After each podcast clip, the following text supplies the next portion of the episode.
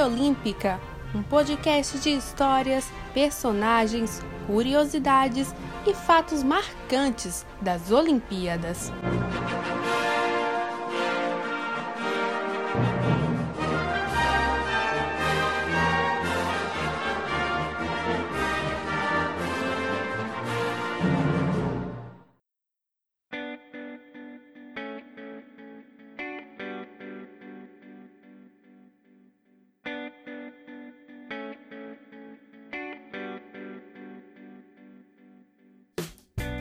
Memória Olímpica no ar, episódio de número 5, chegando para você. Muito bom dia, boa tarde, boa noite ou boa madrugada, por que não? Para você que nos ouve pela internet, chegamos com mais um episódio do seu podcast de histórias, personagens, curiosidades, fatos e momentos marcantes dos Jogos Olímpicos. É, para você que está chegando agora, né? Porque no último episódio nós falamos sobre o Dream Team de 92 com a presença do nosso queridíssimo Renan Ronk do, na, era do, no, na Era do Garrafão. Aqui a gente deixa também nosso agradecimento. Se você é, chegou agora por conta do Na Era do Garrafão e ficou, seja bem-vindo a mais um episódio. Estamos aqui toda semana. Eu, Eduardo Costa, e ela, Roberta Souza, sempre contando uma belíssima história olímpica. Tudo bem, Roberta? Tudo ótimo, Dudu. Mais uma semana, mais um episódio.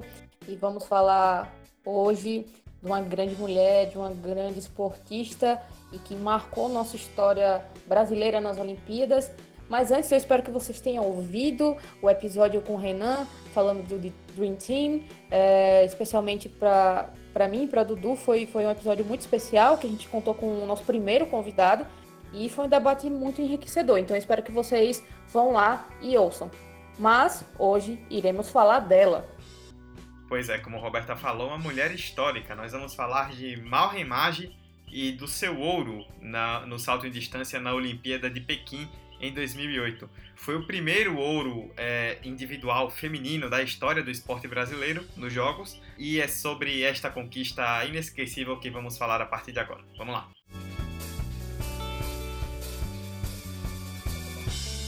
Bom, Roberta, antes da gente falar um pouco da Malra Imagem, primeiro vamos começar fazendo a introdução a respeito do histórico das mulheres brasileiras em Olimpíada, né? Porque, como eu citei, ela conquistou em 2008 o primeiro ouro individual é, feminino do Brasil. Então, vamos trazer um pouquinho do histórico das medalhas das mulheres brasileiras nos Jogos. As primeiras medalhas das mulheres nas Olimpíadas só vieram acontecer em 1996, lá em Atlanta e foram quatro medalhas. No vôlei de praia vieram duas, o ouro com Jaqueline e Sandra e a prata com Mônica e Adriana, um resultado muito positivo para o esporte. No vôlei de quadra, o bronze e no basquete a prata, com a dupla Magic Paula e Hortência, famosíssima, que fez muita história que a gente ainda vai comentar a respeito. Em Sydney 2000, a gente conseguiu mais quatro medalhas nas mesmas três modalidades. Só que dessa vez no vôlei de praia foi um pouco diferente. A gente conseguiu a prata com Adriana Bea e Shelda e o bronze com Adriana e Sandra. No vôlei de quadra foi mais uma medalha de bronze e no basquete também foi uma medalha de bronze. Em Atenas 2004, nós conseguimos duas medalhas, sendo elas uma no vôlei de praia, mais uma vez o vôlei de praia aparecendo, mais uma prata da Adriana Bea e a Shelda, e a prata do futebol feminino, que a gente já falou a respeito no episódio anterior. Se ainda não ouviram, vão lá e confiram. Faltava o ouro individual das mulheres e vamos falar então sobre a estrela do nosso episódio, né, Malren Magem. Ela começou nos esportes aos 7 anos de idade, né? Já tomava gosto pelo atletismo, mas também gostava bastante de praticar ginástica olímpica e vôlei. É, foi a partir da adolescência que ela começou a realmente competir no atletismo em campeonatos estaduais. Em 1994, quando tinha 17 anos, a Mal reconheceu Nélio Moura, aquele que seria seu técnico durante toda a carreira e que a levou para o projeto Futuro do Ibirapuera. Ela começou a treinar na equipe do ADC Eletropaulo. Curiosamente, né, ela quase foi expulsa da equipe por indisciplina por ter assustado uma colega de alojamento. Uma história bizarra, né? Num, na noite de Dia das Bruxas, ela se fantasiou toda, assustou uma colega que era bastante medrosa. A menina chegou a ter uma parada cardíaca. Ela foi expulsa, na verdade, do projeto, mas com a ajuda do Nélio Moura acabou voltando. No mesmo ano em que ela entrou no projeto Futuro do Ibirapuera, é, Conquistou os títulos de campeã brasileira e sul-americana juvenil no salto em distância e de campeã sul-americana dos 100 metros com barreiras. Em 1996, a Malren tornou-se profissional. E aí ela começou a competir pela equipe conhecida como BMIF, que era considerada a principal equipe de atletismo à época. E aí, em seu primeiro ano como profissional, ela conseguiu uma marca muito boa, é, de 6,47 metros, e 47, competindo no Troféu Brasil de Atletismo, lá em São José do Rio Preto. Em 1997, um ano depois, ela foi para o Campeonato Sul-Americano de Atletismo e conseguiu melhorar sua performance do ano anterior, conseguindo 6 metros e 54, 7 centímetros a mais do que conseguiu no, no Troféu Brasil. E no ano seguinte, em 1997, no Campeonato Sul-Americano de Atletismo, que aconteceu lá em Mar del Plata, na Argentina, a Malre conseguiu a marca de 6,54, melhorando por 7 centímetros o que ela havia conquistado no seu primeiro ano como profissional. No ano seguinte, em 98, ela alcançou uma marca pessoal de 6,42, abaixo do ano anterior, lá em São Caetano do Sul. Foi justamente em 99 que a Malren se mostrou para o mundo, né? Ela conquistou a medalha de bronze na Universiade, que são as Olimpíadas Universitárias, e fez 7,26 no Sul-Americano de Bogotá, né? Vocês ouviram, ela vinha fazendo 6,47, 6,54, 6,42, fez 7,26 em Bogotá, a nona melhor marca da história e melhor marca do mundo naquele ano de 99. Mais na frente, ainda em 99, ela conquistou o ouro no salto em distância e a prata nos 100 metros com barreiras no Pan-Americano, em Winnipeg, no Canadá. Alguns anos depois, ela comentou ao portal Terra é o seguinte sobre aquele pan, aspas para Malvin. Abriu portas para mim. Comecei a ser mais conhecida e os patrocínios melhoraram. Eu me senti bem com aquela experiência de ser uma campeã pan-americana. Foi o meu primeiro pan-americano, uma experiência única que eu guardo para o resto da vida. É, é o melhor título da minha carreira. Fiquei em terceiro no Mundial Universitário, considerei bastante, mas o meu continente eu sou ouro, isso é, é muito. Você comemorou com duas bandeiras ali, a do Canadá inclusive, por quê? Ah, a gente está no país, eu tenho, eu tenho quem agradecer por estar aqui, né? O Canadá recepcionou muito bem, tô adorando o ambiente que a gente está e é isso aí, eu tenho que agradecer. Foi um grande salto em 6,59. É, foi um grande salto. Podia ter sido melhor, mas foi um salto da vitória. Valeu. Passada a euforia do PAN, chega o ano 2000 e na primeira metade do ano, ela como atleta da União Esportiva Fulinense Vasco da Gama, é, fez 6,93 no Troféu Brasil de Atletismo, no Rio de Janeiro. Até então, a décima melhor marca do mundo. Mas 2000 ainda não tinha acabado, porque em 2000 aconteceu a Olimpíada de Sydney. E para falar um pouco do contexto, a Marlon chegava para essa Olimpíada como uma das favoritas, pelos ótimos saltos que ela havia acumulado em competições na Europa. Mas ela sofreu um problema na coxa, um problema muito sério, inclusive, é que 50% do tendão que une o músculo reto femoral foi comprometido, rompendo algumas fibras. Então, foi um problema muito sério e aconteceu logo no seu primeiro salto. E aí ela acabou tendo que deixar a competição sem classificação e chorando bastante. Abre aspas para Malri. Eu estava na melhor forma da minha vida, melhor ainda que o Winnipeg, e nunca pensei que aquilo pudesse acontecer comigo. Nunca quis ver na televisão um salto em que me machuquei, para não dificultar psicologicamente minha recuperação. Essa imagem de dor e tristeza ainda vai durar muito tempo. Afinal, a lesão muscular na coxa direita no último salto impediu que Malra Image realizasse o maior desejo dela, Nada se compara à, à, ausência dela na final olímpica. Esse era o grande sonho da vida dela para esse ano, ela está na final da Olimpíada. Né? Então isso deve estar tá, tá doendo muito no coração dela, essa ausência na final olímpica.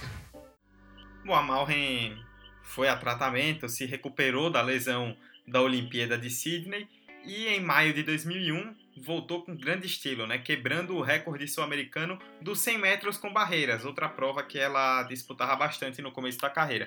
É, fez 12,71, isso no Campeonato Sul-Americano de Atletismo em Manaus. Além disso, em mais uma edição da Universiade, né, dessa vez em Pequim, olha aí Pequim, começando já na história de vida da Malvin, ela conquistou ouro no salto em distância e a prata nos 100 metros com barreiras. É, mas o seu melhor salto, isso voltando ao salto em distância, não foi naquela competição, mas foi no Goodwill Games, em Brisbane, na Austrália. 6,94. Uma ótima marca para quem tinha voltado de lesão naquele ano. Passando já para 2002, ela venceu o campeonato ibero-americano na cidade da Guatemala e também a final do Grand Prix de Paris, com o Grand Prix, que é a competição que a IAF, né, a Federação Internacional de Atletismo, realiza é, sempre rodando por várias cidades do mundo. Ela venceu a, o Grand Prix de Paris com um salto de 7 metros e 2 centímetros. O melhor salto do ano e a terceira melhor marca do mundo. O melhor salto do ano da Malren, no caso. E a terceira melhor marca do mundo à época. Além disso, ela também conquistou a prata na Copa do Mundo em Madrid, na Espanha. Em março de 2003, no Campeonato Mundial de Atletismo em pista coberta, lá em Birmingham, no Reino Unido, ela conseguiu o bronze com um salto de 6,70 metros, pouco abaixo do salto que ela tinha conseguido no ano anterior. Mas, três meses depois dessa competição do, do Campeonato Mundial de Atletismo, ela participou de um torneio na cidade de Milão, é, o Noturna de Milano, e conseguiu um salto muito, muito bom, de 7 metros e 6 centímetros. Uma marca que a faria terminar de novo como a número 1 do mundo no salto em, em distância naquele ano. E uma curiosidade interessante é que em abril de 2003, num torneio lá em São Caetano do Sul, mais uma vez saiu um Caetano do Sul aparecendo é, na história da Malren, ela marcou 14 metros e 53 em seu salto salto triplo, e estabeleceu um novo recorde sul-americano para a modalidade, tornando-se ao mesmo tempo, vejam bem, recordista brasileira e sul-americana do salto triplo, salto em distância e 100 metros com barreira. Pois é, né? Ali ela já se estabelecia como a principal atleta do Brasil, uma das principais atletas do mundo. O nome da Malren era conhecido no mundo do atletismo. Até que veio uma bomba, uma bomba gigantesca na carreira da Malren. Em julho de 2003, às vésperas do PAN de Santo Domingo, quando ela se preparava para, quem sabe, conquistar mais um ouro no PAN, um exame antidoping realizado no Troféu Brasil testou positivo para clostebol. É, a substância clostebol é, estava na composição de um creme chamado Novaderm, que é um creme cicatrizante. E a Malren aplicou o creme na virilha depois de uma sessão de depilação. Ou seja, ela terminou a depilação, passou o creme na virilha, o creme tinha uma substância proibida e ela acabou sendo punida. É, a Malren se explicou, e vocês vão ouvir ela falando sobre isso, dizendo que não sabia que o creme tinha essa substância e ela tentou, né, de alguma forma reverter, só que a IAAF não aceitou a sua defesa e ela acabou recebendo dois anos de punição. Detalhe: o clostebol, à época, era a primeira substância que aparecia na lista de proibições da IAAF então acabou sendo um descuido aí que comprometeu a carreira da Malren bastante naquele momento.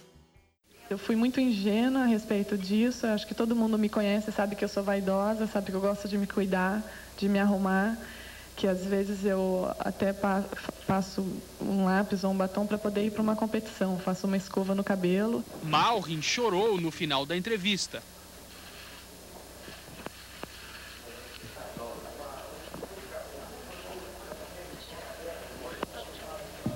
Mas disse que vai provar que não usou uma substância proibida para melhorar sua performance nas pistas. Vai ser muito fácil provar minha inocência, porque a, a gente sabe, todo mundo sabe que a IAF é um dos, dos, dos comitês mais rigorosos que existe no mundo.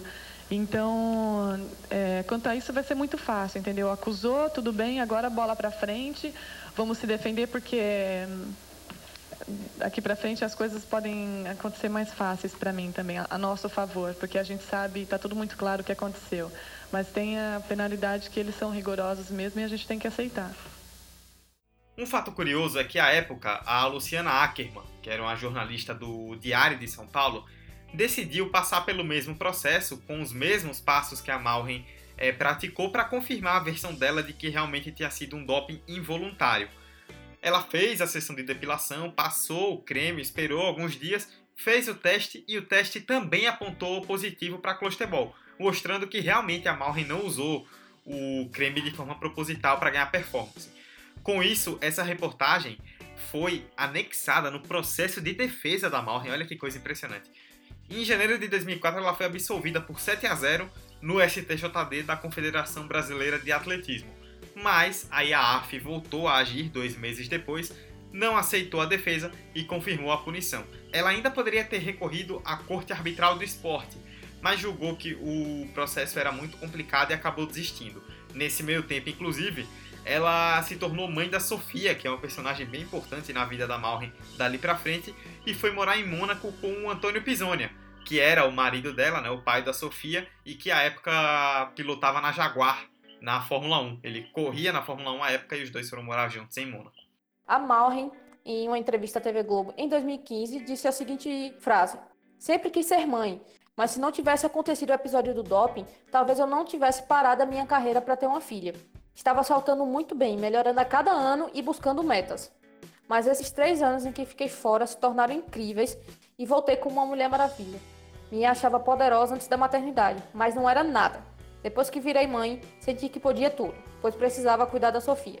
Então dá para perceber por esse relato da Malren que ela tirou forças da situação ruim, ela tirou forças daquele momento, conseguiu colocar para frente um projeto pessoal dela e isso a tornou ainda mais forte. Apesar de tudo, com a punição, ela acabou ficando de fora tanto do Mundial de Paris em 2003 quanto das Olimpíadas de Atenas em 2004, sendo que era, ela era considerada uma das principais saltadoras do mundo. Então, dentro daquele contexto, ela perdia chances de, de oportunidade, principalmente na Olimpíada, que ainda continuava sendo uma pedra no sapato da Malren, já que em Sydney 2000 ela teve a contusão e em 2004 ela não pôde ir por causa do doping.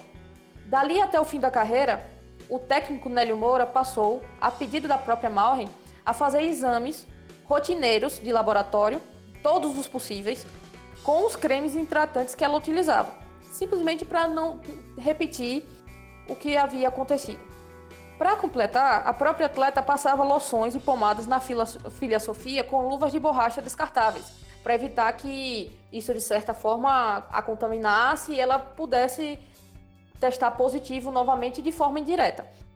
Então, é, ela acabava não provando nenhuma pomada nova sem que antes ela foi, fosse utilizada pela própria filha para verificar os efeitos. Então ela usou um pouco da filha Sofia de cobaia nesse, nesse meio tempo aí para evitar novas situações de testes positivos de doping. Seu retorno aos treinos acabou acontecendo lá pelo fim de 2005. Então, ela cumpriu toda a punição e acabou voltando aos treinos em 2005 é, loção e pomada com luva de borracha descartável para evitar contaminação e testar positivo. Malremagem previu o coronavírus? Seria isso? Um atleta à frente do seu tempo, literalmente. Bom, a Malren voltou né, a treinar no fim de 2005 e voltou em defasagem, né? Porque passou, segundo ela, mais de dois anos sem treinar. Ela realmente ficou sem treinar, sem contato nenhum com o esporte, só cuidando da Sofia junto com o então marido Antônio Pisoni. E além disso, ela tinha que superar o estereótipo, né? Porque a gente sabe que um atleta, quando acaba sendo pego no exame doping, quando volta, tem que superar toda essa coisa, né? De que, ah, é o dopado, não sei o quê. Não só com o público, mas também com atletas adversários. É, a Malren se divorciou do Pisonia em 2006. E aí então ela decidiu se voltar realmente de forma exclusiva ao esporte bastante incentivada pela Sofia, né? Ela tinha a Sofia ali como um grande incentivo de treinar e continuar competindo por conta da filha. A Sofia aparecia como acompanhante em todos os treinos e acabou aí sendo um grande impulso para o seu retorno. Retorno esse que foi fulminante. Ouro no Grand Prix Sul-Americano da Colômbia em 2006, saltando 6,84. Ouro no Sul-Americano de São Paulo em 2007, saltando 6,91 e ouro no PAN do Rio de Janeiro, novamente em 2007, voltando a saltar 6,84. Além disso, no Mundial do Japão, ainda em 2007, no né, Mundial em Osaka, ela atingiu a sua melhor marca do ano nas classificações com 6,95. Mas na final acabou fazendo apenas 6,80, ficou no sexto lugar, mas já era um retorno promissor. Chegando em 2008, ela conquistou a medalha de prata no Mundial Indoor em Valência, na Espanha, fazendo 6,89 e pouco mais de um mês antes da Olimpíada, ali em julho de 2008 ainda, ela conquistou o ouro no Troféu Brasil, novamente, Maureen vencendo o Troféu Brasil, com 6,99. Foi o segundo melhor salto do mundo naquele ano. A época depois do, do ouro, ela disse: Ainda estou errando bastante na prova, tenho que melhorar muito, mas o que não posso errar é em Pequim. Ou seja, ela sabia que estava errando, mas sabia que tinha onde melhorar e evoluiu para chegar no ápice físico, no ápice técnico, justamente no momento certo. E chegamos em Pequim 2008, a segunda Olimpíada da Marren, já que ela não participou de Atenas em 2004 pelo causa de doping, mas ela chegou em Pequim como uma forte candidata, assim como ela tinha chegado em Sydney como uma forte candidata. Oito anos depois é, da decepção né, da, da Olimpíada de Sydney, já aos 31 anos de idade, já bem mais experiente, depois de ter passado por um momento muito difícil da vida pessoal e profissional também. Então, ela chegava pronta. Mas, junto com ela, apareciam outras fortes candidatas. É o caso da russa, a Tatiana Lebedeva, um nome muito importante daqui para frente, vocês prestem bem atenção, que foi campeã olímpica em Atenas 2004 e campeã mundial em 2007. Junto com ela, tinha a portuguesa, a Inaide Gomes, que era a atual campeã mundial indoor de Valência, que foi a competição que aconteceu antes da Olimpíada e que era a dona da melhor marca do ano no salto em distância. Pois bem, essas atletas competiam é, no seguinte formato: eram 42 atletas divididas em dois grupos, com 21 cada. Para a final, classificavam-se 12, as 12 melhores. Quem atingisse o índice de 6,75 metros já estava diretamente na final. Ou seja, bastava você saltar, seu melhor salto ser 6,75 acima e você já garantia sua vaga. As outras vagas se dariam justamente pelos melhores índices restantes até completar as 12. Ou seja, se três atletas, só três atletas conseguissem a marca superior a 6,75, as outras nove vagas eram classificadas a partir dos melhores resultados é, que não atingiram essa marca. E os resultados das eliminatórias, que aconteceram no dia 19 de agosto, terminaram da seguinte forma: a Malrin, que a gente está falando aqui, acabou ficando em segundo lugar, com sua melhor marca sendo 6,79. A outra rival, que a gente já, havia comentado, a Tatiana Lebedeva, ficou em terceiro, com, com um salto de 6,7. Mais uma brasileira conseguiu a vaga entre os 12, que foi a Keila Costa. E a outra forte concorrente a medalha de ouro, a Naide Gomes, acabou ficando só em 31º lugar, certo? E o melhor salto dela foi apenas 6 metros e 29, muito pouco para quem vinha muito bem é, pré-Olimpíada. Mas a gente tem um outro destaque muito importante aqui entre as 12, que em 12º lugar ficou a Blessing Okagbari, da Nigéria. E ela vai aparecer com grande destaque daqui por diante. Pois é, né? Essas 12 se classificaram. A Naide realmente foi uma grande decepção. 6,29 foi um salto, um número bem esquisito, assim, né? Pra quem via tão forte. E a Malren chegava com força para a final. Três dias depois, 22 de agosto de 2008, estádio Ninho do Pássaro em Pequim. Roberta, cá entre nós. Eu acho que é a lembrança mais forte que eu tenho de infância, de estádio, assim, que eu vi e pensei, Caraca, que coisa linda foi o Ninho de Pássaro. Cara, que estádio absurdo, velho, assim. Coisa de louco aquilo ali. É, eu sou suspeita para falar, né? Mas de verdade, é um estádio muito bonito, arquitetura incrível e de na a época já era um estádio extremamente tecnológico, impressionante. E hoje continua sendo, então imagina é, visitar um lugar desse, fazer história num lugar desse. Você lembra do do cubo d'água que tinha da natação junto com o ninho do pássaro? Sim, era impressionante. Nossa. Chineses arrasam, né, velho? É como eu falei no episódio da, do vôlei feminino primeiro, eu achava ali em Pequim 2008 que a China ia dominar o mundo. Porque não tem como, pô. Os caras fizeram uma coisa de louco ali. Os caras são muito bons, hein? É, chegamos então ao dia 22 de agosto, Ninho do Pássaro lotado para para as provas de atletismo restantes, entre elas a final do salto em distância. E vocês vão perceber, já desde o primeiro salto, que vira uma disputa praticamente mano a mano entre a Morra Imagem e a Tatiana Lebedeva. Explicando um pouco o formato da, da decisão, né? Das 12 atletas classificadas, é, todas elas tinham direito a três saltos. É, as 12 tinham direito a três saltos. Depois dos três primeiros saltos, as quatro últimas já eram eliminadas e as oito primeiras ainda tinham mais três saltos para dar, totalizando seis saltos para essas oito primeiras. Ao final de tudo, quem conseguisse o melhor resultado, né, a melhor marca entre qualquer um dos seis saltos, seria a campeã. Vamos detalhar um pouquinho então, salto a salto, como foi a final, né, rodada a rodada. Logo de primeira, a Malren fez 7-4, assumindo a liderança, né? Até bem marcante ela, na hora que vai saltar, chamando a torcida, gritando, vai, bora e tudo mais. Fez 7-4 e assumiu a ponta. A Lebedeva fez 6,97 na segunda colocação e aparecia em terceiro lugar a Okagbari, que a, a Roberta citou, né? A Blessing Okagbari, a nigeriana. Muita gente imaginava que ela faria figuração, não era nenhuma favorita. Fez 6,59 na eliminatória e logo de cara na final saltou 6,91 para assumir o terceiro lugar.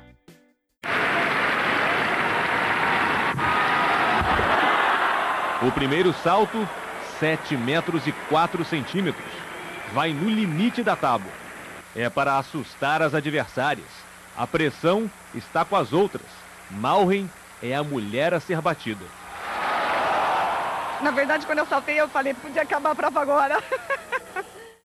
no segundo salto, tanto a Malren quanto a Lebedeva queimaram.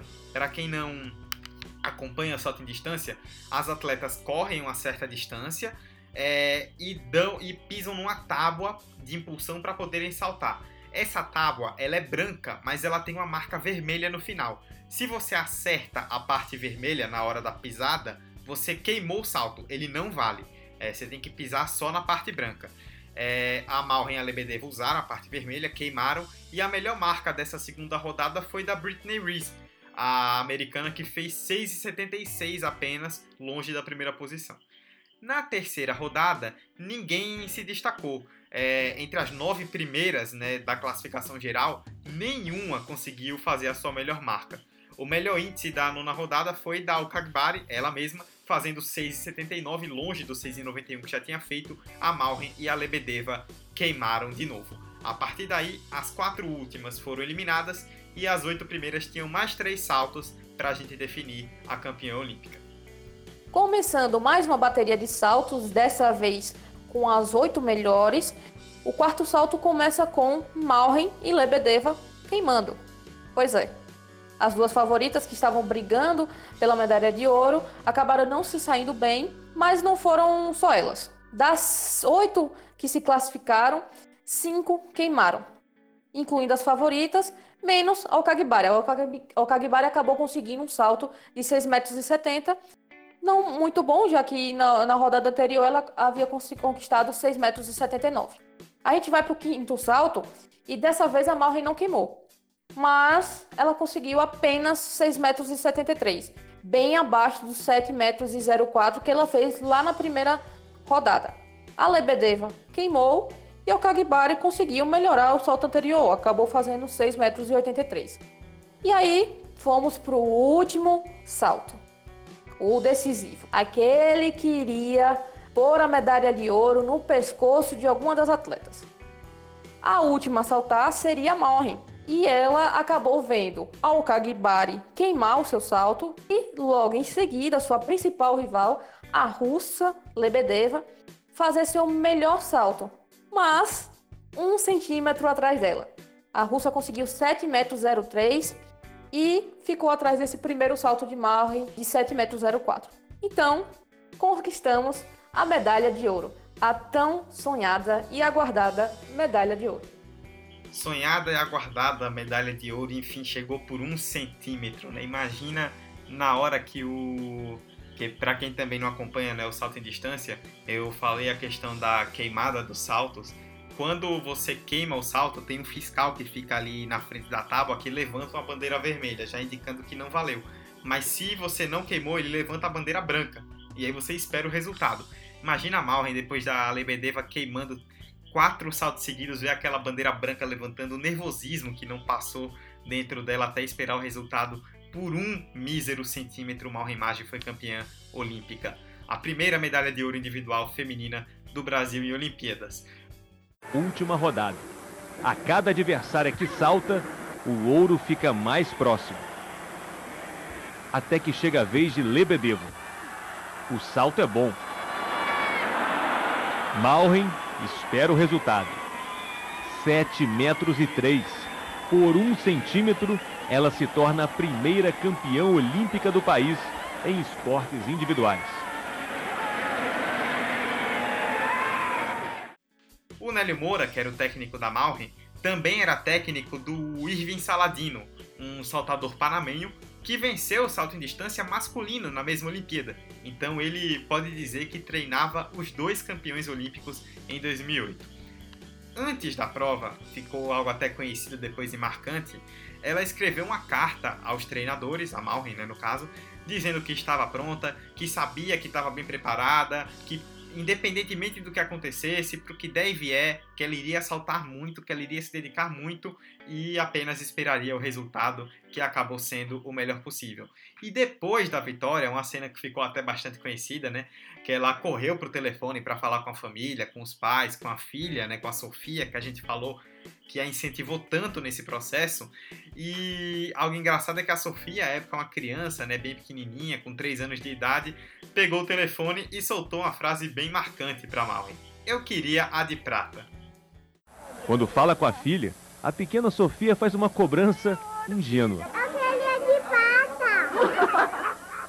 Momentos depois, mais emoção, quando conversa de novo com a família. Mãe, você viu que lindo? Você viu só que salto? Oi, filha. Eu te amo, filha. Eu te amo muito. Mamãe tá com saudade, filha. Eu te amo. E ainda faltava o melhor. Vamos ouvir o hino nacional brasileiro, finalmente. E é pela Sofia que eu tô aqui. Vale lembrar também que a Malrin meio que salvou a Confederação Brasileira de Atletismo naquele ano, né? A confederação recebeu para a Olimpíada 12 milhões de patrocínio da Caixa, 9 milhões e meio de patrocínio da Lei Piva, que é uma lei que destina parte do valor das loterias para o esporte, e ainda um valor não confirmado da Petrobras. Então, é, a entidade prometeu uma grande preparação, né, grande estrutura, grandes condições para os 45 brasileiros do atletismo na Olimpíada. Só que até a Malrimage, é, ali já foi no finalzinho da Olimpíada, né, no penúltimo dia da Olimpíada, até a Malrimage a gente não tinha conquistado nenhuma medalha ainda. Os favoritos eram o Jardel Gregório no salto triplo, que acabou tendo um desempenho ruim, e a Fabiana Murer no salto com vara, que teve aquela história bizarríssima da vara que sumiu, que a gente ainda vai contar ainda no futuro próximo. É, o Brasil não tinha nenhuma medalha no atletismo, até que a Malren conseguiu o ouro. E esse ouro veio com a menor diferença entre a primeira e a segunda colocada no salto em distância desde Munique em 72, quando a alemã Heidi Rosendahl venceu a búlgara Diana Yorgova também por um centímetro. E aí aqui um detalhe interessante, uma informação do Guilherme Costa, do Grupo Globo. A Lebedeva fez 7,03, mas perdeu 5 centímetros na tábua. Dudu acabou de explicar que existe a parte branca da tábua e a parte vermelha. Se você pisa na parte vermelha, seu salto é inválido. Se você pisa na parte branca, a bandeira branca sobe e aí o, os fiscais é, checam a distância que você percorreu. A Lebedeva perdeu esses 5 centímetros justamente na parte branca da tábua. Ela poderia ter conquistado 7,08, o que daria a ela, de fato, a medalha de ouro enquanto a Malren usou no limite para conquistar o 704. Outra coisa interessante é que a Malren, muito feliz com o resultado que ela, que ela obteve, a, a finalmente a medalha de ouro chegou para ela, emocionada, ela pediu um punhado de areia da caixa do salto que ela fez e um pedaço da pista de atletismo do estádio. Isso porque a pista iria passar por uma reforma e ela aproveitou o momento e pediu para um funcionário para tirar um pedacinho para ela levar de lembrança para casa. Nove anos depois, surgiu uma outra bomba. Dessa vez foi a Tatiana Lebedeva, que havia ficado com a segunda colocação naquela Olimpíada em Pequim 2008. Ela foi desclassificada também por doping. Mas e aí, Dudu? Russa dopada. Tem alguma surpresa nisso? É, a gente estava pesquisando para o roteiro, né, e lemos uma reportagem da época de 2008, né, falando sobre doping e dizendo na época da Olimpíada que a Rússia passava pelo seu pior escândalo de doping da história. A gente chega em 2020 e a mesma coisa, então não me surpreende em nada uma coisa dessas. Pois é. Mas, boa notícia para Blessing Okagbari, que acabou ficando com a prata da Rússia, e a Chelsea Raymond, que já estava desesperançosa de receber uma medalha, porque já havia passado nove anos, ela acabou ficando com bronze, levando esse bronze lá para Jamaica. Foi uma leva de exames né, que aconteceram na época, de que, onde foram revistos alguns exames, é, tanto que a gente até citou no episódio número 2 né, sobre o Usain Bolt, que também em 2017 o time da Jamaica perdeu o ouro no 4 por 100, no revezamento 4 por 100 no atletismo, por conta do doping de um dos membros da equipe. Nesse, nesse bolo aí, né, a Lebedeva acabou sendo também desclassificada. Para a gente encerrar, né, depois desse, desse feito marcante em Pequim, ela seguiu ainda por alguns anos na sua carreira, normalmente, depois daquela conquista, mas nunca mais conseguiu aquele nível que teve no, quando conquistou o ouro olímpico ou em anos anteriores. É, a melhor marca dela, depois de 2008, foi 6,94 em outubro de 2011, que foi justamente o que lhe deu o ouro no Pan-Americano de Guadalajara, no México. Foi a última grande conquista da carreira da Malrin. CV 6,94 foi o melhor salto dela pós-Pequim. Em Pequim ela saltou 7,4, então já é uma diferença bastante considerável. Em 2012, com 36 anos de idade, depois de uma lesão no quadril, ela, ainda assim classificada, foi para Londres para sua terceira Olimpíada, mas não conseguiu ficar entre as 12 finalistas da prova, né? A gente falou sobre o formato. Foi a 15ª com 6,37 de 7,4 em 2008 para 6,37 em 2012. É, realmente já não estava mais naquela forma. Em 2015, ela anunciou oficialmente a sua aposentadoria e até hoje, né, uma curiosidade para encerrar, só uma mulher brasileira conseguiu igualar o feito de Malren de conquistar um ouro individual em Olimpíadas. A Rafaela Silva, no judô em 2016, aqui no Rio de Janeiro, vocês lembram bem, outra história que a gente pretende falar no futuro próximo. A Rafaela igualou a Malren. Elas são as duas únicas mulheres brasileiras até hoje a ganharem medalhas de ouro individuais nos Jogos Olímpicos. Esse episódio ficou um pouquinho mais curto do que o normal, mas a história foi bem bacana, a gente trouxe alguns detalhes legais, espero que vocês tenham gostado. E falar de uma medalha como essa, né, de uma história de superação como a da Malvin, que passou por tanta coisa até chegar a esse momento, né, até conquistar a medalha de ouro, passou por lesão em Sydney, passou por doping, perdeu a Olimpíada, voltou depois de ter uma filha e conquistou uma glória incrível. É realmente uma história fantástica da Malvin Imagem. É... Roberta Souza, estamos conversados? Estamos muito bem conversados, Dudu. É, como, como você citou, um episódio um pouco mais curto. É um pouco mais complexo falar de um esporte que não é tão comum no nosso dia a dia. Mas eu espero que vocês tenham gostado bastante do episódio, tenham aproveitado bastante nossas informações. Continuem nos acompanhando, continuem nos seguindo nas redes sociais, curtindo nossos posts. A gente sempre está trazendo alguma curiosidade lá nas redes sociais, além do que a gente traz de curiosidades por aqui.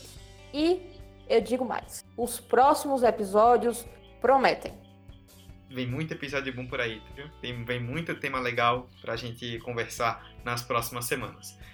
Para a gente encerrar o episódio, então, né?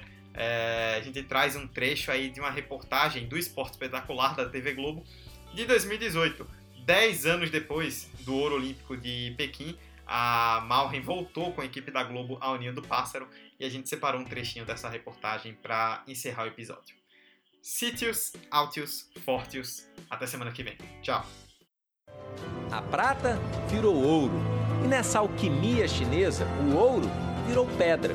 Do lado de fora do estádio, gravados no Muro dos Campeões, estão os nomes de todos os medalhistas dos Jogos de 2008.